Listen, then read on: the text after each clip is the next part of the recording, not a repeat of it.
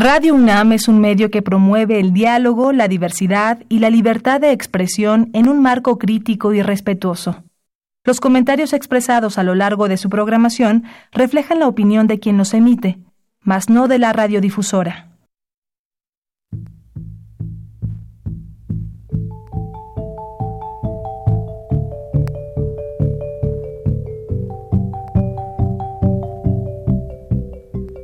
Radio Universidad Nacional y la Facultad de Economía presentan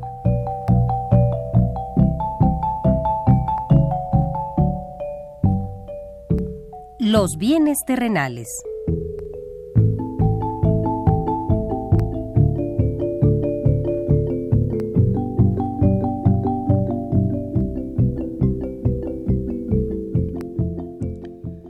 Bienvenidos a este espacio radiofónico de la Facultad de Economía de la UNAM. Como cada semana, estamos aquí con ustedes para reflexionar sobre un tema interesante relacionado con la economía, la política, la cultura y las cuestiones sociales. En nuestra mesa de análisis participan destacados especialistas, quienes nos acompañan hoy en este estudio y como siempre, le invitamos a participar en este programa a través de sus llamadas telefónicas. Para nosotros es un gusto saber que usted desde su casa, desde su oficina o en el lugar donde se encuentre, se interesa en el tema que tratamos. Nuestro número 5536 8989. Repito con mucho gusto, 5536 89 89.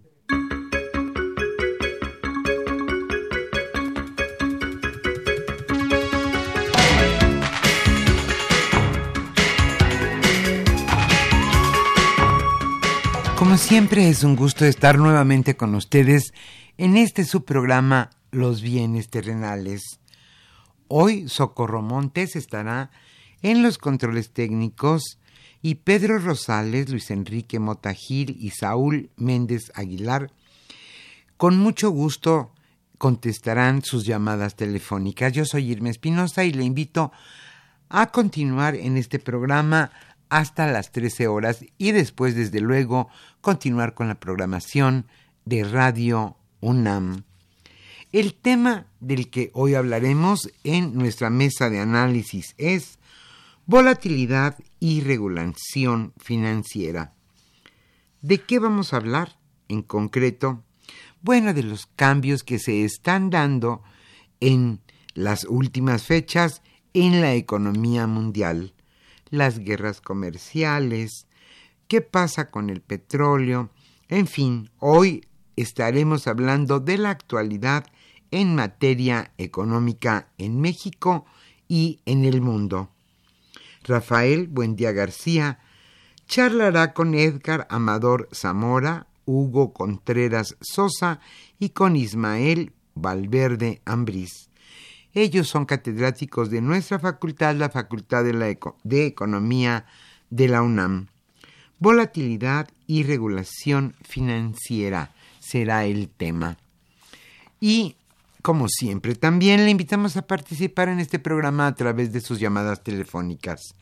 Hoy estaremos obsequiando la revista Economía Informa correspondiente a julio-agosto de 2019. Antes de iniciar la mesa de análisis, como siempre, también le invitamos a escuchar lo más destacado en materia económica sucedido en México y en el mundo.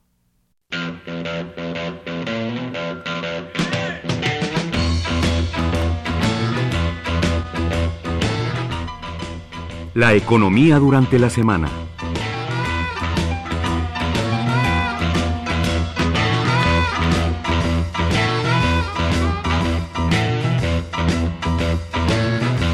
Aprueban los diputados en lo general la ley del sistema para la carrera de los maestros.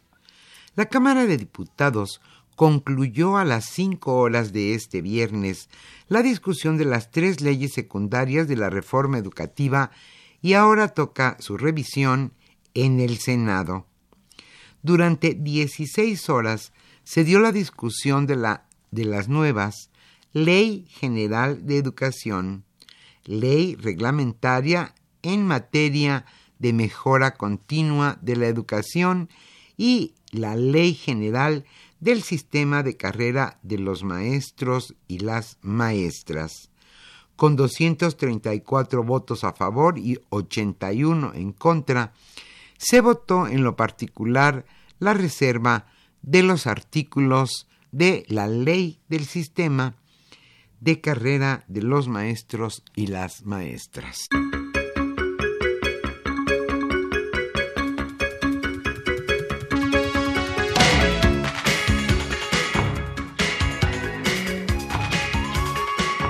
Parece que ahora sí se abrirá el debate sobre la legalización de algunas drogas.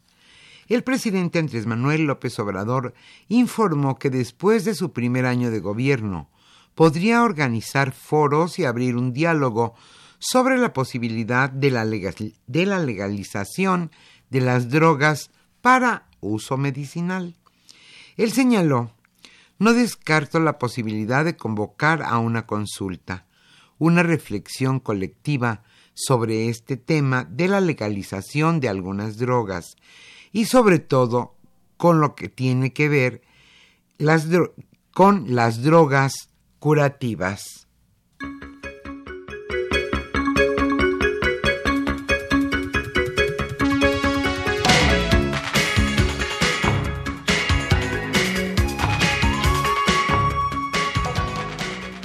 La oposición señala que el gobierno busca asfixiar a los órganos autónomos. Las bancadas del PAN, PRI Movimiento Ciudadano en la Cámara de Diputados consideraron que la propuesta de Morena para reducirles 1.900 millones de pesos a seis órganos autónomos busca asfixiarlos y debilitarlos. Además, consideraron que hay un embate del gobierno federal en contra de estos entes y anunciaron que darán la batalla para evitar dicha disminución. Por su parte, el coordinador de Morena en San Lázaro, Mario Delgado, indicó que se debe aceptar que siempre hay espacio para la austeridad republicana y siempre se puede encontrar un gasto excesivo e innecesario.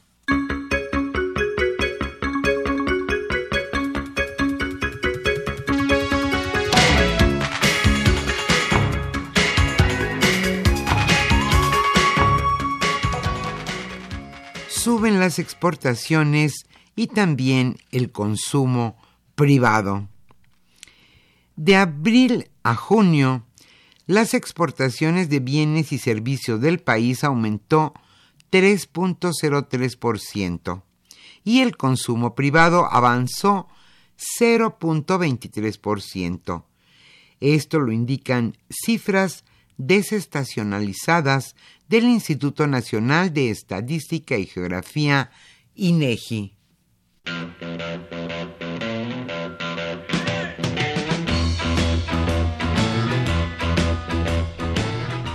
El tema de hoy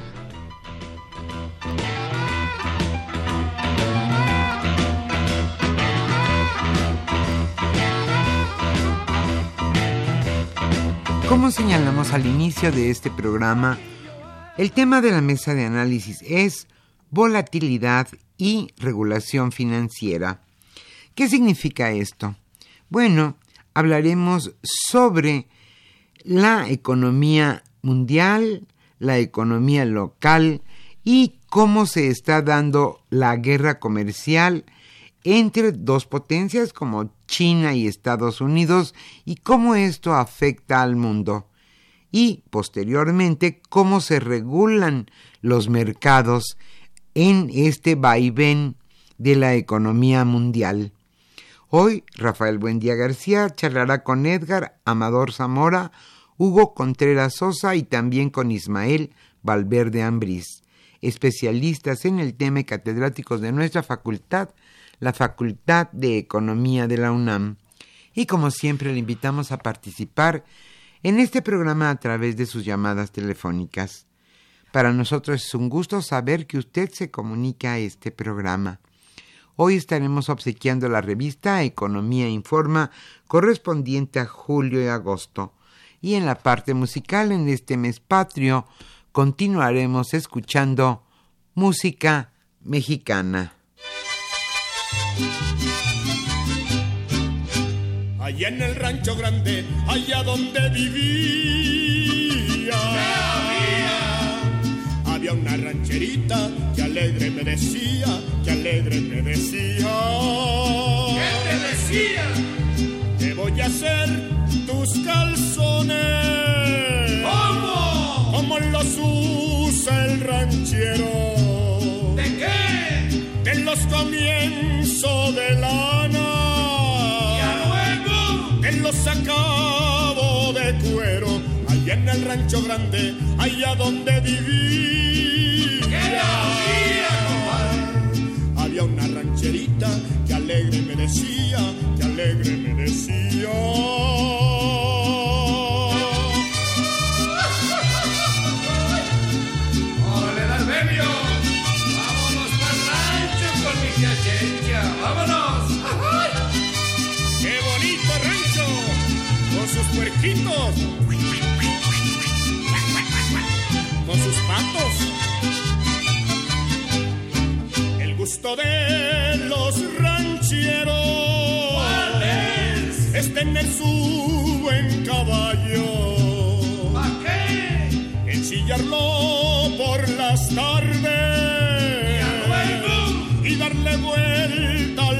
Allá en el rancho grande, allá donde viví.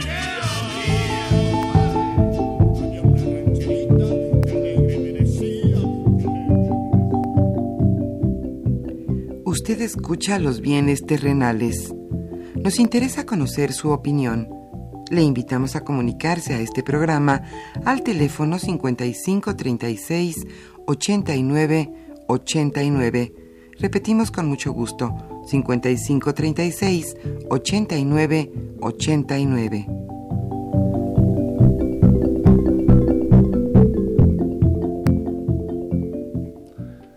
Muy buenas tardes, queridos radioescuchas. De nueva cuenta tenemos una emisión del programa Los Bienes Terrenales, que es un programa de la Universidad Nacional Autónoma de México y de la Facultad de Economía aquí en Radio UNAM. Hoy el tema es la volatilidad y la regulación de los mercados, ¿no? Vamos a hablar qué está sucediendo esto. Incluso desde hace un mes teníamos preparado esto, pero eh, preferimos hacerlo del cambio del eh, climático y el medio ambiente, pero ahora tengo tres invitados, conocedores de la política monetaria, del comportamiento de los mercados financieros y bursátiles, ¿no? Y tenemos a Edgar Amador Zamora, a Hugo Contreras Sosa, a Ismael Valverde Ambris. Jóvenes, desde mi perspectiva, ¿no? Todos ellos y conocedores incluso sobre las finanzas públicas de este país. Y bueno, para empezar, queridos radioescuchas, quisiera pedirles a nuestros invitados que nos dieran un breve eh, diagnóstico de lo que está sucediendo, porque desde hace un par de meses para acá, eh, los incluso los periódicos financieros han calificado este comportamiento como que hay una ansiedad por parte de nuestros inversionistas, ¿no? Y ha habido bajas en las tasas de referencia en distintos países, algunas tendiendo hacia la negatividad de bonos gubernamentales de largo plazo, otros han trasladado sus activos financieros hacia el oro, y bueno, ¿qué es lo que está pasando? Realmente, si hay una ansiedad de los inversionistas. Edgar. Eh, bueno, gracias por la invitación. Primero, eh, déjame a lo mejor usar eh, para la reflexión. Tuve clases esta mañana ahí en la Facultad de Economía, de 7 de la mañana a 10. Estás un poco desmañanado entonces. Un, poquito, pero bien, vale, vale, vale la pena. ¿no? Y pues le enseñábamos a los, a, los, a los chicos, estamos viendo el mercado de capitales y bonos, y reflexionaba mira esta generación eh, de chicos y de, y de, chicas que están en la facultad, están viendo lo que nosotros jamás pensamos que íbamos a ver. Eh, bonos con tasas de interés negativa, ¿no? Eso quiere decir que te pagan para que pidas prestado, ¿no? Eh, los bancos tienen que pagar para prestar. Es algo, es algo muy raro, ¿no? Si a nosotros, eh, cuando éramos un poquito más jóvenes, nos hubieran dicho en las clases de la facultad, en las clases de la universidad, oye, este, va a haber tasas de economía en el futuro, nosotros lo hubiéramos dicho, ¿y eso qué es? Entonces probablemente esta ansiedad a la que te refieres se refleje en, en hechos como este, ¿no? Eh, casi la tercera parte de, los bonos del, del mundo eh, están pagando tasas negativas, ¿no? Eh, es, el, es el mundo es el mundo al revés. Quiere decir que un inversionista en lugar de invertir y que le paguen en su inversión está pagando por invertir, ¿no? Eh, de hecho, el casi el 80% de los bonos en los, mercados, en los mercados de países desarrollados están pagando tasas negativas. Y dentro de esos, de los que pagan tasas positivas, el 95% son bonos de los Estados Unidos. ¿no? Por eso todo el mundo está yéndose al dólar. El dólar ha tenido un, eh, una, apreciación. Una, una, apreciación muy, muy importante. Eh, por eso están aguantando los mercados, eh, las bolsas de valores en los, en los mercados. y y creo que es la palabra que utilizaste, ansiedad, yo creo que sirve bien para escribir qué es lo que está pasando. ¿Qué está pasando? Que eh, los inversionistas están pagando para invertir, ¿no? Están pagando para, este, eh, para, que le, para que les pidas prestado, ¿no? Es una, déjame, déjame usar un término físico, es una singularidad, ¿no? Uh -huh. eh, es algo que ocurre en, en, una situación muy peculiar. Y si tenemos tasas de interés negativas, pues los modelos que nos enseñaron en la escuela, pues de repente van a empezar a funcionar muy raro, ¿no? A nosotros lo primero que nos enseñan eh, cuando estamos en la escuela es el costo de oportunidad, ¿no? Eh, que tú para hacer A te tienes que renunciar a B, ¿no? Y por lo general ese B es la tasa de interés. Yo hago una cosa u otra y mi costo de hacerlo es la tasa de interés. Dejo de ganar la tasa de interés. Pues ahorita estás dejando de ganar algo negativo. Te están premiando por tomar riesgo. El costo de oportunidad es negativo. ¿no? Creo que la ansiedad eh, sirve muy bien para escribir qué es lo que está pasando.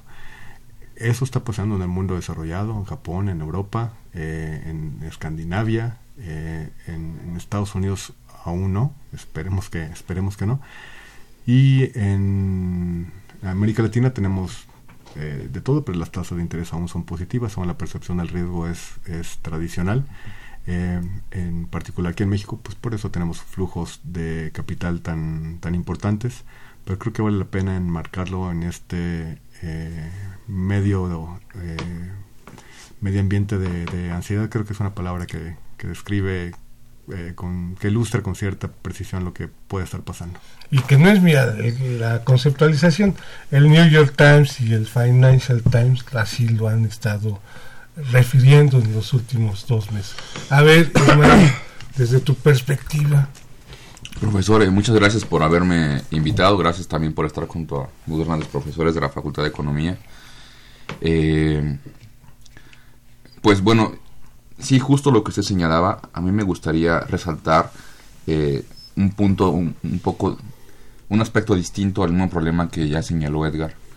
Y es eh, probablemente por qué las tasas se encuentran en este punto y por qué es posible que los mercados estén nerviosos, ¿no? Yo lo, yo lo quisiera ver un, punto de, un, poco desde el punto de vista de, de los bancos centrales, que son los que establecen esas tasas negativas nominales, lo cual es importante, ¿no? Eh, la cuestión es la siguiente, básicamente para los radioescuchas, la teoría económica, esta cosa tan aburrida que luego tenemos que aprender nosotros, te dice que si uno tiene una actividad económica que va a la baja, uno puede bajar la tasa de interés para que las personas decidan ya no, digamos, no meter su dinero o no comprar su dinero en bonos, etcétera y que la economía general se vaya hacia componentes de la demanda, ¿no? consumir en este momento, invertir en este momento. Entonces eso en cierta forma estimula el crecimiento, estimula la producción, etcétera, y bueno, se estimula la demanda de, bienes que se consumen en un país. Esto genera que la economía vaya creciendo. Entonces, eso es básicamente uno de los postulados más básicos. El problema es que eh, tenemos una situación en el mundo en este momento que los que justamente los bancos centrales siguen bajando las tasas de interés y no sucede lo que se supone que tenía que pasar, es decir, no se está estimulando la producción, no se está estimulando la demanda. Este es un problema que tenía Japón ya desde mucho tiempo atrás, pero es un problema que ha ido contagiando en el mundo desarrollado, en los países desarrollados como, insisto, eh, Escandinavia, ¿no? Noruega, Suecia, Dinamarca, etcétera. Y hay países como por ejemplo Inglaterra, Gran Bretaña, donde la tasa de interés está en 0.75%. Pero hay un problema. Cuando ya bajaste tanto la tasa de interés, posteriores reducciones, o sea, otros 5 puntos... Ya son muy marginales, ya no tiene Ya no tiene ningún efecto, o sea, ya... Probablemente en México aún tendría efecto, nosotros estamos en tasas arriba del 8%, entonces pues si bajamos tendría efecto. Pero cuando la tasa ya está cercana a cero, pues ya, bajarle o no bajarle, al final de cuentas es francamente lo mismo, ¿no? Entonces estamos en un punto en el que el pensamiento económico, en el que los economistas, los hacedores de política, se están preguntando, a ver, tenemos un problema de producción a nivel global y tenemos muchos problemas adicionales que lo estimulan más, ¿no? El conflicto China-Estados Unidos es un gran componente de, riesgo para esto una posible crisis de deuda en China también empuja más este problema. Entonces son muchas condiciones que justo como dice Edgar, causan esta singularidad, este, esta cosa tan singular, que están generando estas condiciones tan extrañas en la economía, donde un banco te está diciendo, por favor, este, si pides préstamo te pago. Entonces, hace un par de, creo que un mes tendrá, no me acuerdo muy bien, será la primera hipoteca con tasa negativa en, Dinamarca, En Dinamarca. Entonces, imagínese, usted compra una casa ahorita y le va, va a acabar pagando menos de lo que ojalá pasara aquí en México. Mm. Y hubiera comprado, bueno, hubiera comprado unas Hacemos una vaquita. Hacemos una vaquita, nos compramos ahorita una, ¿no? Pero entonces tenemos ese pequeño problema que justamente nos trae esta, esta cosa que hace poquito los, los banqueros centrales del mundo se reúnen en un lugar en Estados Unidos que se llama Jackson Hole y se estaban preguntando, ¿qué vamos a hacer ahora? No? ¿Cómo podemos cambiar la forma de hacer política monetaria, política pública, para estimular la, a la economía? Han resultado varias, varias teorías. Hay quien dice, por ejemplo, tenemos que, el Banco Central tiene que empezar otra vez, como antes, a dar dinero. Literal, ¿no? Y bueno, nos encontramos que esta semana la Fed inyectó 75 billones de dólares en su, en su sistema económico y la semana que entra va a inyectar 90 billones de dólares. Hay otras posturas que dicen, bueno, es que probablemente la política monetaria no era tan poderosa, porque antes se pensaba que el Banco Central era una, institución muy poderosa, ¿no? que estaba por encima, inclusive, diría Stiglitz, del mando democrático. Eh, pero bueno, estamos empezando también a ver que probablemente la política monetaria no es tan poderosa. Entonces, los estudiantes ahora tienen una, una, situación muy, muy interesante, que van a ver la transformación de la teoría monetaria. Probablemente les toque, les toque experimentar cambios en la teoría que nosotros pues no, no tuvimos, lo, bueno, al menos en mi generación, no tuvimos esa oportunidad, ¿no? A ver, Hugo, con base en lo que he escuchado de Edgar y de Ismael, soy más viejo que ustedes. Yo recuerdo de mis materias de política que se llama banca y política monetaria, que la tasa de interés era, digamos, la variable que jugaba en el mercado de, capitales, ¿no? y la tasa de utilidad o ganancia o, la del retorno en la de bienes y servicios. Y tú jugabas con estas dos variables para que hubiera un traslado de activos reales hacia los activos financieros y al inverso, ¿no? Pero ahora, escuchando acá a nuestros compañeros, colegas, pues parece ser que eso no se está dando, esa transferencia en ninguna de las dos direcciones, ¿no? Ahí, ¿qué pensarías tú? Bueno, es que nada... Sobre la base de que estamos ahorita, ¿qué está pasando, no? Antes que nada, digamos, agradecería yo la, invitación al, programa y la compañía de mis dos colegas, con los que vamos a, ver estos asuntos. Bueno, digamos que eh, voy a comenzar por allí, pero quisiera regresarme un poco más atrás al marco que daban ellos. La teoría, digamos, em, dominante en eh, el periodo de los años 40 y 50, ¿no? Eh, acostumbró a muchos economistas a ver a la tasa de interés determinada en el mercado monetario, ¿no? Es donde yo aprendí. Y, este, y bueno, es así, ¿no? Digamos, pero desde el punto de vista de la tradición clásica, la tasa de interés es una variable real y por tanto se determina en el mercado de bienes, ¿no? Y hay maneras, como se explica muy largamente eso, hay muchos eh, trabajos eh, de por qué la tasa de interés real se determina en el mercado de bienes, ¿no? No voy a entrar ahorita a esa parte porque pues no es de interés para nuestro auditorio, ¿no? Pero eh, lo que sí podría plantear es que en este momento podríamos decir que la tasa de interés nominal como elemento de consenso es, la, la, suma de la tasa de interés real más la inflación esperada. ¿no? Entonces digamos que con una tasa de inflación esperada baja, también suele bajar por esa razón la tasa de interés nominal, aunque la real se mantuviese constante. Entonces, eh, digamos que las tasas nominales a la baja pueden también estar asociadas a que la inflación esperada futura, ¿no? la expresión futura esperada, sea también descendente. Ahora, pero me quisiera regresar un poco más para atrás a lo que platicaban mis colegas un poco para como enmarcar el asunto para nuestros radio escuchas. Los bancos centrales, eh, digamos, operan por cualquiera de dos vías, ya sea eh, influyendo eh, desde precios o influyendo desde cantidades. Desde cantidades quiere decir que el Banco Central, por ejemplo, emite más dinero para la economía. ahorita la Reserva Federal Sí, pero no, no exactamente así. ahorita no, no es exactamente así, no. Y la otra vía tradicional es que las los bancos centrales eh, también influyen sobre la economía sobre la base de precios, ¿no? Entonces, eh, cuando lo hacen por precios, ¿qué hacen? Determinan tasa de interés o tienen un blanco de tasa de interés con el cual operan en los mercados, ¿no?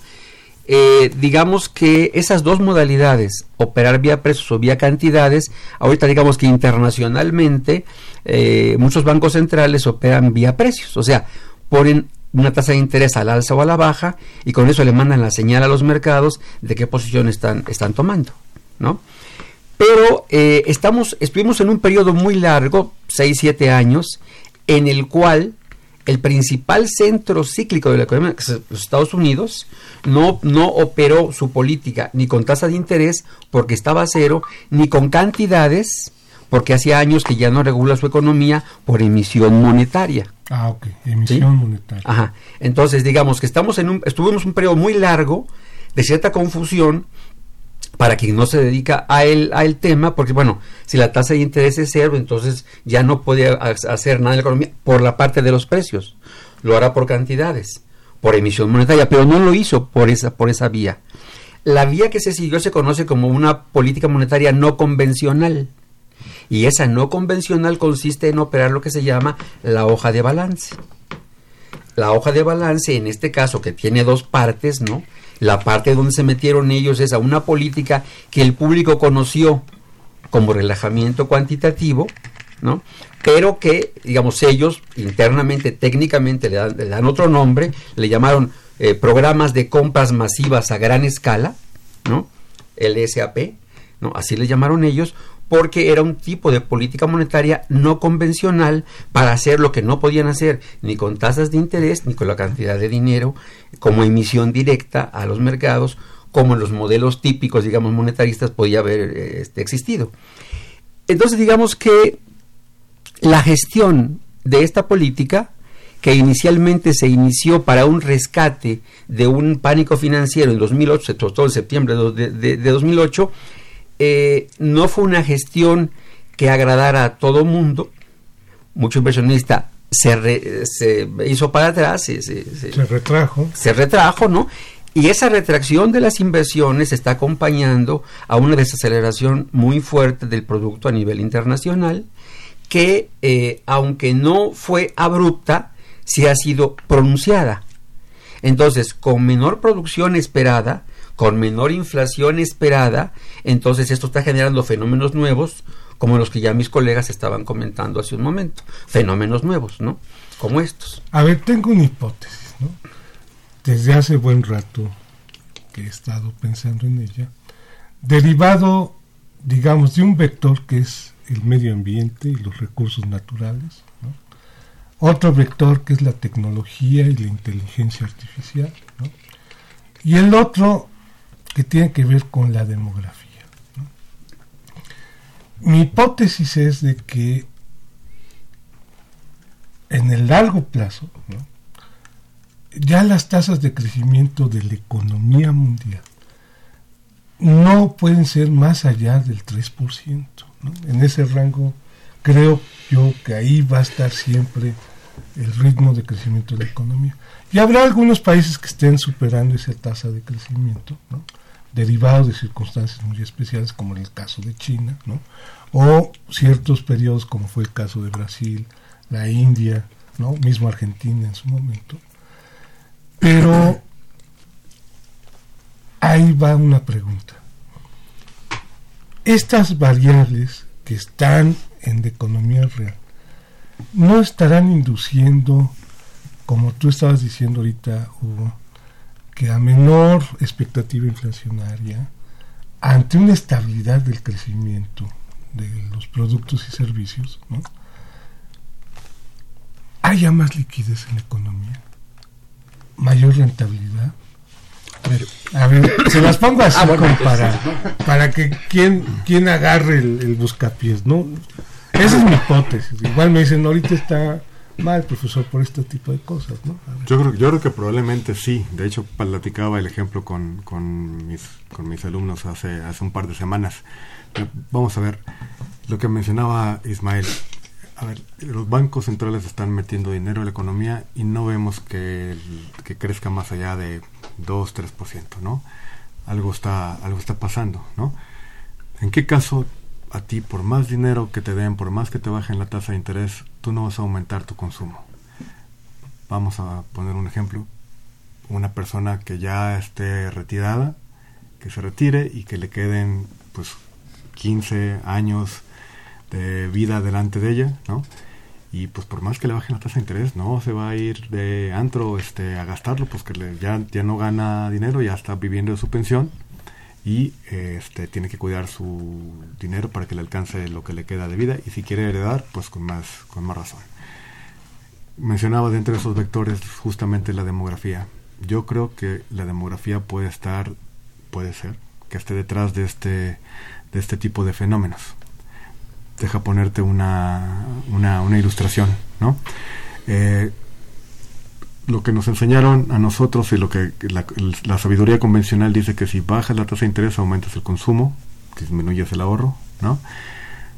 Pero piensa en una persona este, con los demográficos de hoy, donde ya el número de hijos no alcanza la tasa de reemplazo de la, de la población, entonces básicamente tu eh, pensión va a depender de ti, ¿no?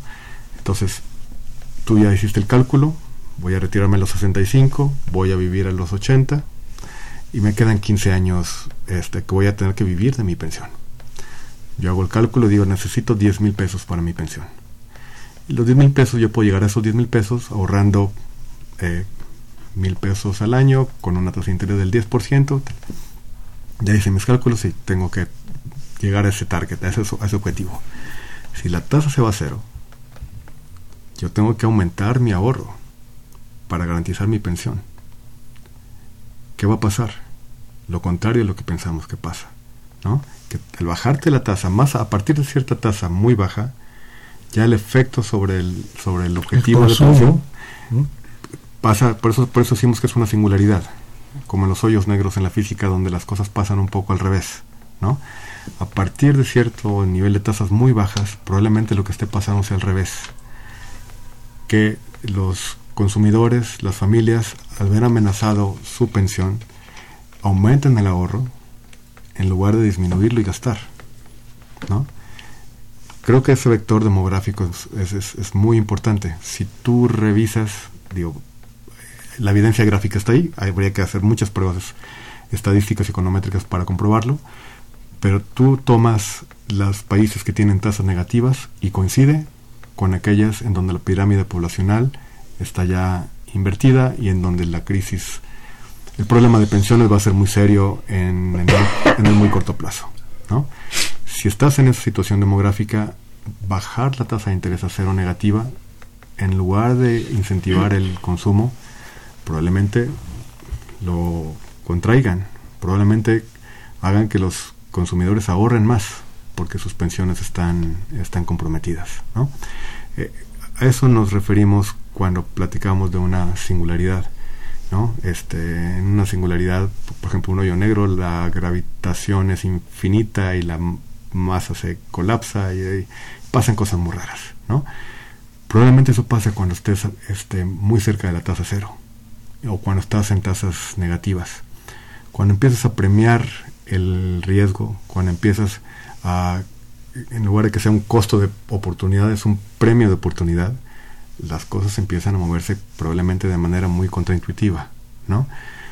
Yo sí pienso que este vectores como la demografía, como el cambio climático, deja de poner un caso catastrofista, pues si ya no vamos a tener el planeta en 50 años, en 40 años, ¿qué va a pasar con el patrón de consumo? Si de alguna forma estos jóvenes, millennials, etcétera, este, tienen ese horizonte de consumo, ¿qué va a pasar con su patrón de consumo? ¿Van a ahorrar?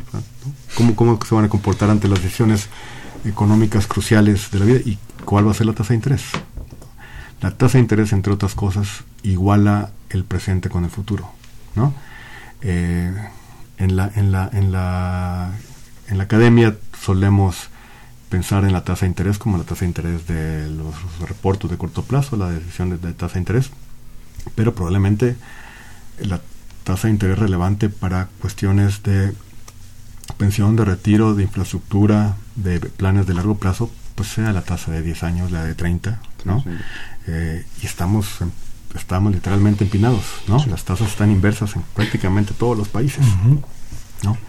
Eh, entonces, yo creo que sí tiene que haber eh, estos vectores que, que, mencionas, yo sí también lo, lo, he pensado, lo he pensado desde hace tiempo, porque al final de cuentas, a ver, si hay una relación entre la eficiencia marginal del capital, es decir, la tasa de rentabilidad y la tasa de interés, y si esa relación se mantiene, si hay tasas negativas, entonces quiere decir que la tasa de rentabilidad es negativa. Si la tasa de rentabilidad es negativa, probablemente sea porque hay mucho capital, ¿no? Hace mucho que, no se menciona un nombre como el de Marx por aquí, pero pues este es, es, la, es la, el tema de la sobreacumulación de capital, la de insuficiencia de demanda, es decir, hay una plétora de, puede ser que estemos ante una situación de plétora de capital en el mundo y, y, si hay una plétora de capital tenemos una, un precio negativo. Déjenme ir a un corte y seguimos con esto de la trampa de la liquidez y ese tipo de cosas. Muchas gracias.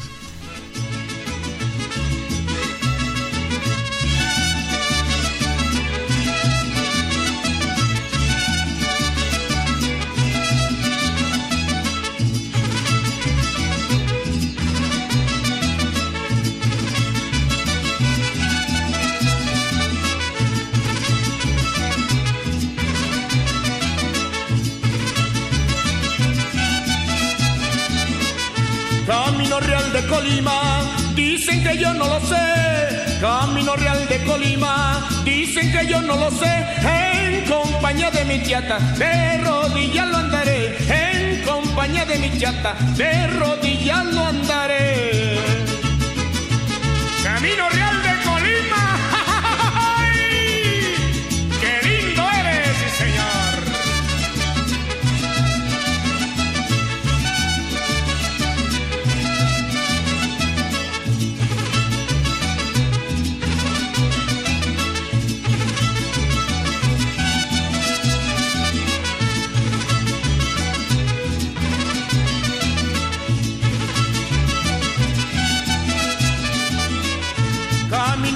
Colima, no me quisiera acordar.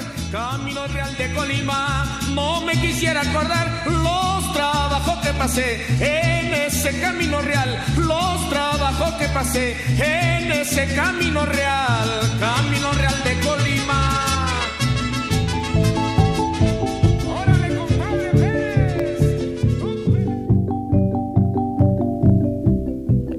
Usted escucha los bienes terrenales nos interesa conocer su opinión. Le invitamos a comunicarse a este programa al teléfono 5536 89 89. Repetimos con mucho gusto, 5536 89 89.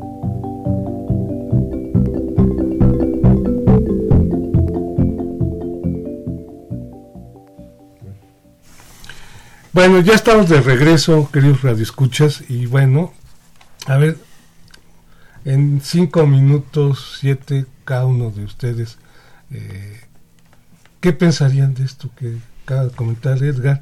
Para darle pie a nuestros radioescuchas que ya, ya este, tienen preguntas.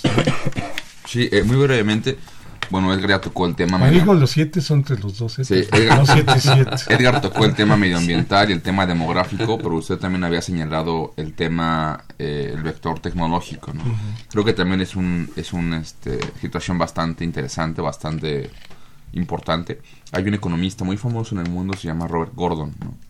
Y él se- ha señalado que lo que tenemos es básicamente un agotamiento de nuestra tecnología, de la forma en la que producimos, ¿no? Dijo, las grandes tecnologías de los años 50, 60, etcétera, pues ya las del siglo pasado. el siglo pasado ya las implementamos, ¿no? O sea, el gran invento fue, por ejemplo, dice la lavadora, ¿no?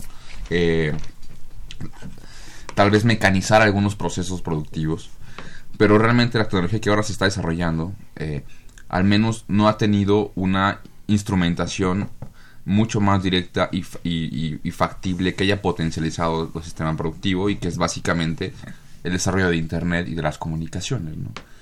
Gordon dice que gran parte del, del tema de las comunicaciones y el desarrollo de las, eh, las informáticas se, se va justamente al ocio, se va a la diversión, ¿no?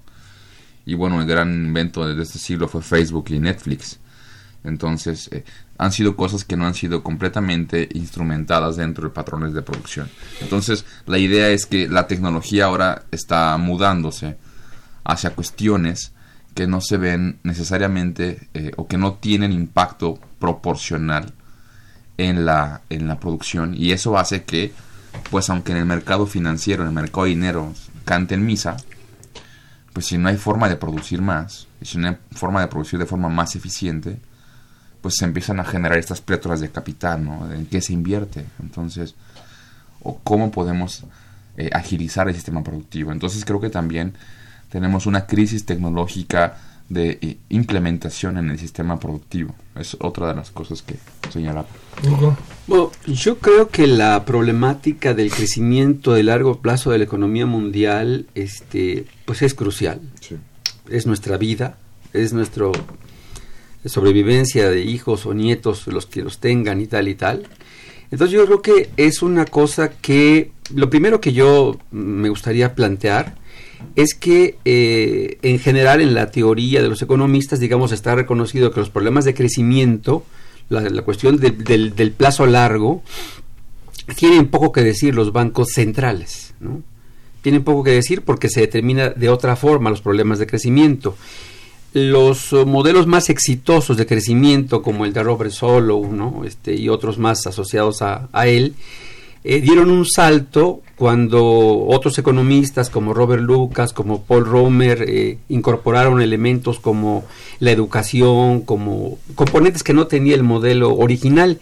Y en este momento hay algunos otros autores que también están incorporando al crecimiento ya problemáticas como el cambio climático, problemáticas como esto que se estaba comentando ahora.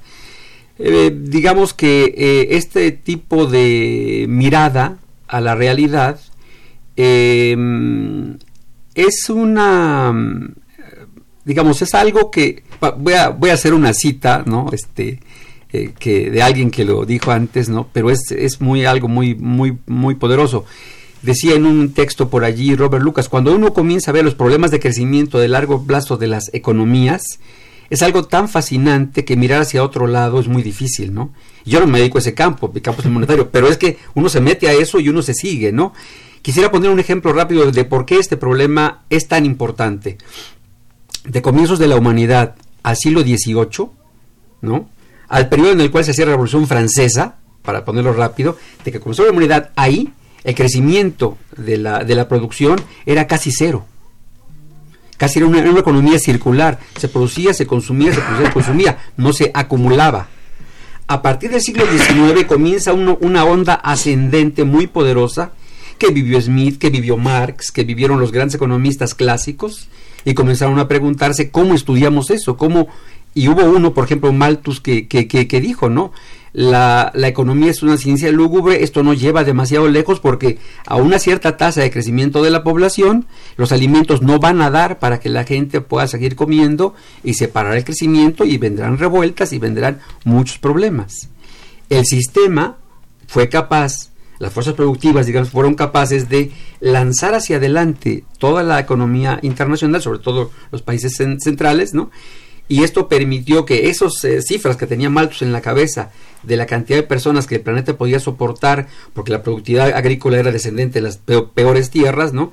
Eh, esa tesis de Malthus se nos cayó y la población creció a 7 mil millones y fracción, ¿no? Y hoy tenemos, por ejemplo, productividades altísimas en países como Estados Unidos en agricultura o en Argentina, en ciertas zonas del, del- del mundo, ¿no? Entonces tenemos una, una problemática no solo, no solo porque la tasa de crecimiento eh, no se acelere como en el pasado. También la tenemos porque la distribución de los recursos es una distribución eh, por lo menos problemática, para ponerlo así suave. Entonces digamos que eh, la, mm, la manera como el sistema opera es una manera tal que en este momento es imprescindible agregarle esos componentes, pero no perdamos de vista que la productividad también se está acelerando de, ciertas formas, de ciertas maneras, no necesariamente los, los indicadores directos de la productividad, sino la manera por- como por ejemplo Internet hace que yo pueda leer un trabajo que apenas que mañana va a leer el subsecretario del Tesoro de Estados Unidos, yo lo puedo leer hoy y ya saber para mañana qué está diciendo. Eso eleva mi productividad, eleva la de todos mis eh, colegas, eleva, es decir, hay fenómenos nuevos en la productividad que no conocíamos antes, pero a la vez también hay un problema de asignación de recursos que hace que esa problemática sea tan intensa. Algunos incluso, como el cambio climático, van más allá. China, que es el principal consumidor mundial de carbón, dice, bueno, voy a seguirlo consumiendo. ¿Por qué? Porque ustedes, países centrales, ya lo hicieron antes. Ahora quieren que yo no lo haga porque es muy contaminante. Pues aguántense. Entonces los conflictos entre China y Estados Unidos no son simplemente porque el, el- yuan este, tal o tal. No, hay también atrás un proyecto productivo de un tipo contra otro. Es decir, son dos tipos de capitalismo. El capitalismo chino de Estado y el capitalismo de mercado, entre comillas, ¿no? de los Estados Unidos. Entonces, atrás hay una perspectiva acerca de la economía hacia largo plazo, hacia dónde va. ¿no? Ok. Vamos a darle pie a los comentarios, a las preguntas, a las observaciones de nuestros radioescuchas. Por ejemplo, ah, miren, el profesor Gustavo Sauri felicita a los ponentes por su participación y manda saludos a ustedes. Eh, Rosalba Holguín de Briseño, de la Benito Juárez, dice, ¿cómo afectará a nuestra economía los impuestos que ya están cobrando Estados Unidos a algunos productos mexicanos? Eh, Mateo Ortigosa Rubio de Naucalpan, la cuota azucarera hacia Estados Unidos se reducirá considerablemente en 2020. ¿Quién reduce esta cuota, Estados Unidos o nuestro país? Este ya es en el ámbito comercial, ¿no? Ramiro González Ruiz de Coajimalpa, el ahorro que el gobierno debería fomentar ahora se verá mermado por dos razones. Uno, el aumento de la retención del ISR para 2020 y dos, las bajas en las tasas de interés. Me gustaría conocer su opinión, ¿no?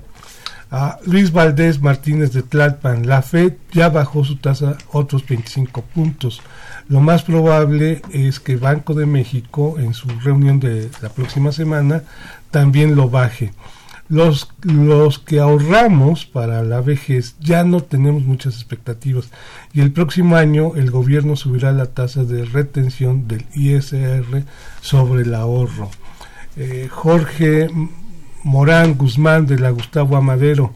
La situación económica actual es consecuencia de no haber entendido a tiempo la teoría del ocio y los fenómenos climáticos. En base a los errores anteriores se puede decir que, y esta es una pregunta, ahora sí estamos entrando al siglo XXI.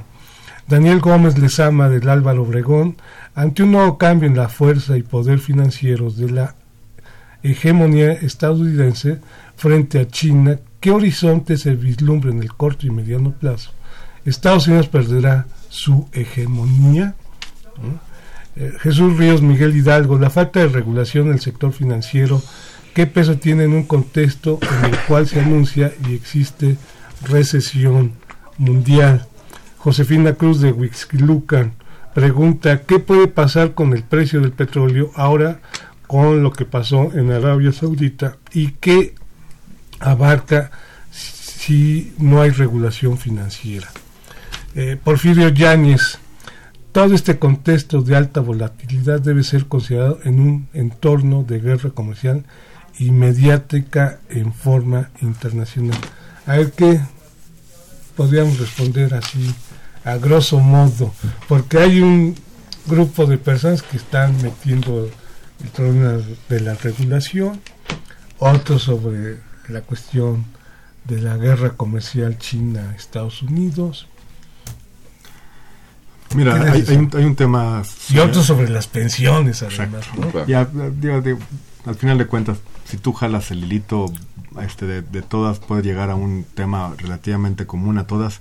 A ver, como consecuencia de la crisis del 2008-2009, la forma, eh, como lo comentaba el profesor, en que los bancos centrales acabaron resolviendo fue a través de, de una vía o de otra, la emisión este, este, de, de, de, liquidez y el incremento de la, de la deuda.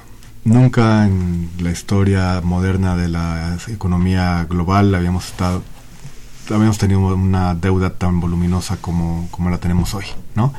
Lo que subyace a todos estos procesos es una cantidad ingente de, de deuda. Antes estaba lo que nos llevó al problema de 2008-2009 fue este, la concentración en, en, bancos y luego en, su pulverización a través de la bursatilización de las hipotecas. Estaba en el sector inmobiliario, pero ahora este, la solución para salir de la crisis del 2008-2009 y evitar que, ca que, cayéramos en una presión fue el, la inyección de deuda por todas por todas partes, ¿no? Este tienes una montaña de deuda que está pagando tasas negativas. Una de las dos cosas tiene que ajustarse, ¿no? No puede ser pues la teoría nos dice que entre mayor sea la, de, la demanda de crédito, pues más alto sea su costo. Estamos al revés cada vez tenemos más deuda y menor, menor tasa, ¿no? Eh, eso está seguro detrás de lo que de la disputa China-Estados Unidos. Estados Unidos ha crecido su deuda, ¿no? ¿Quién ha financiado esa deuda de Estados Unidos? China. ¿Por qué? Porque tiene un superávit comercial con Estados Unidos y el superávit comercial lo recicla en este valores de deuda de Estados Unidos. Eso, digamos, al final de cuenta si tú jalas el tema comercial, si tú jalas el tema de las tasas negativas, el, detrás de eso hay una montaña de deuda de los países centrales financiados con superávits de los países emergentes, eh, China, la India, los países petroleros, ¿no?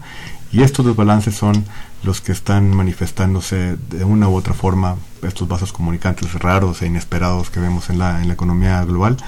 Eh, pero es de, de, origen este desbalance primario que existe entre, el, entre la montaña de deuda en la que están las economías centrales y el desbalance con eh, comercial eh, se manifiesta de muchas de muchas formas. Ismael. Sí, pues eh, con respecto a todas las preguntas, creo que hay un, hay un tema que les, preocupa a los redescuchas, es el tema de la regulación eh, financiera de los bancos. Y bueno, sí, en efecto, creo que eh, es un tema muy sensible, porque además es complicado regularlos, no, no, es, no es sencillo. Eh, hay muchos intereses en juego, políticos, eh, y bueno, no por nada hay en este momento, por ejemplo, casi 17, como bien decía Edgar, 17.3 trillones de dólares en bonos eh, de renta fija. Entonces, que un gobierno tenga la capacidad política para tratar de todo eso? regular ese, esos niveles de fondos es, es muy difícil, ¿no? Pero eh, yo creo que en ese sentido el, el, papel del Banco Central o de los bancos centrales en, en este nuevo contexto económico, perdón, se tiene que redefinir, ¿no? tenemos que cambiar, tiene, va a cambiar la forma en la que los bancos centrales funcionan, ¿no?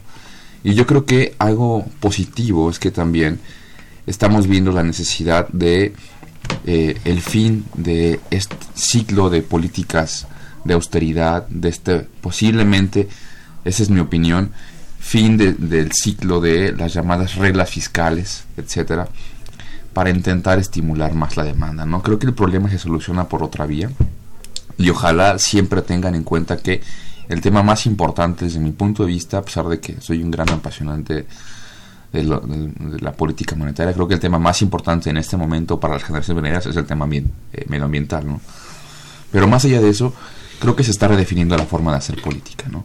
Creo que estamos eh, retomando otra vez la importancia de la política fiscal y eh, sin querer meter cizaña, aunque siempre lo, lo hago, creo que gobiernos que están implementando políticas de austeridad, entiéndase porque se entienda, creo que no es el momento de hacerlo, ¿no? Creo que no es el momento de implementar esas políticas de austeridad. O si se van a implementar, hay que hacerlo de forma eficiente. Pero creo que no es el momento de efectuar gasto discrecional a diestra y siniestra y conforme uno siente que van a estar bien las cosas, ¿no? Porque no a mí no me gusta ser, ser, alarmista como por ejemplo The Guardian que es un periódico que está augurando que el mundo se va a acabar este, posiblemente mañana pero sí lo que estamos en un serio problema, en un problema que debe preocuparnos, sobre todo a los que son más jóvenes, qué tipo de mundo van a tener en el futuro, ¿no? Y creo que las instituciones se van a reformar, se están empezando a reformar, y creo que es importante que la clase política también lo, lo entienda, ¿no?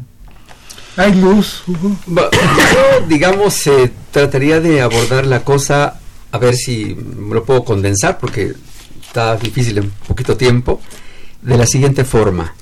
Eh, digamos que mm, hay un, cierto eh, parecido entre lo que estamos viviendo ahora y lo que se vivió en el periodo de entreguerras. En el periodo de entreguerras, la libra se devaluó, poco después el dólar se devaluó, poco después la lira se devaluó, es decir, hubo un proceso de lo que se llamó entre economistas en esa época la política de empobrecer al vecino. Si yo devalúo, te vendo más y entonces tú me compras más y yo te vendo y tal y tal. Entonces yo, mi actividad productiva se, se ensancha y la tuya se, se cae, ¿no?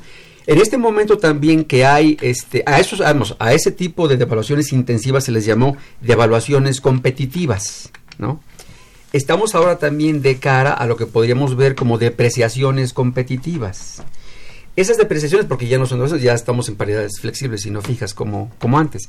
Estas están muy, muy asociadas a estas políticas no convencionales que Estados Unidos comenzaron en 2009, luego le siguieron los japoneses, luego le siguieron los europeos, luego, o sea, hay unas políticas mediante las cuales las monedas, su repercusión es que se debilitan primero y después provocan tal inestabilidad que los flujos de capital van de un punto al otro buscando la rentabilidad y el crecimiento futuro de su propia inversión.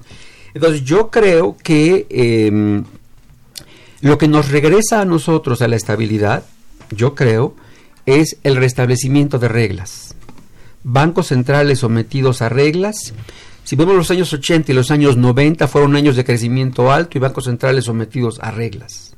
Si vemos el periodo posterior de inestabilidad, es un periodo en el cual los bancos centrales rompieron las reglas, por lo menos las que habían conducido 20 años de crecimiento con pequeñas recesiones. Incluso el periodo se le llama la gran moderación, ¿no? Porque hubo recesiones menos intensas, menos numerosas, menos frecuentes, la inflación fue descendente. Entonces estamos en un mundo donde eso no se está dando y si ya, si ya se probó que la banca central comportándose así, sometida a reglas, es exitosa, porque ahora no, porque ahora la banca central se introdujo en el sector real de la economía de modo tal que generó algo que no puede generar el Banco Central puede poner un ancla, bueno, voy a decirlo lo dijo el secretario de, voy a usar palabras así, el Banco Central puede poner un ancla nominal, ¿no? Para establecer una coordinación de todos los agentes en el sector de la economía denominado en dólares, pero no puede determinar la tasa de interés real porque esa está al margen de sus consideraciones. Entonces yo creo que lo que tenemos que hacer es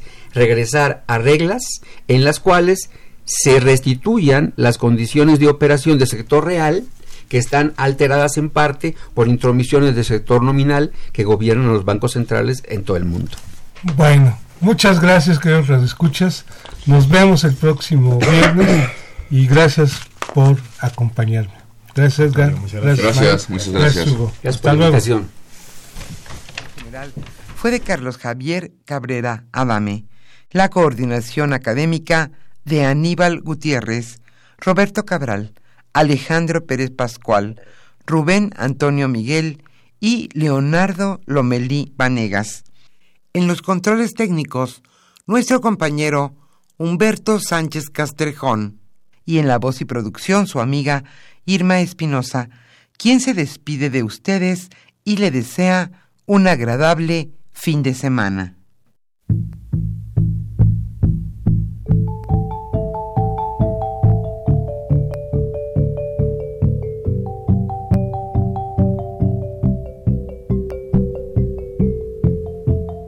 Radio Universidad Nacional y la Facultad de Economía presentaron Los bienes terrenales.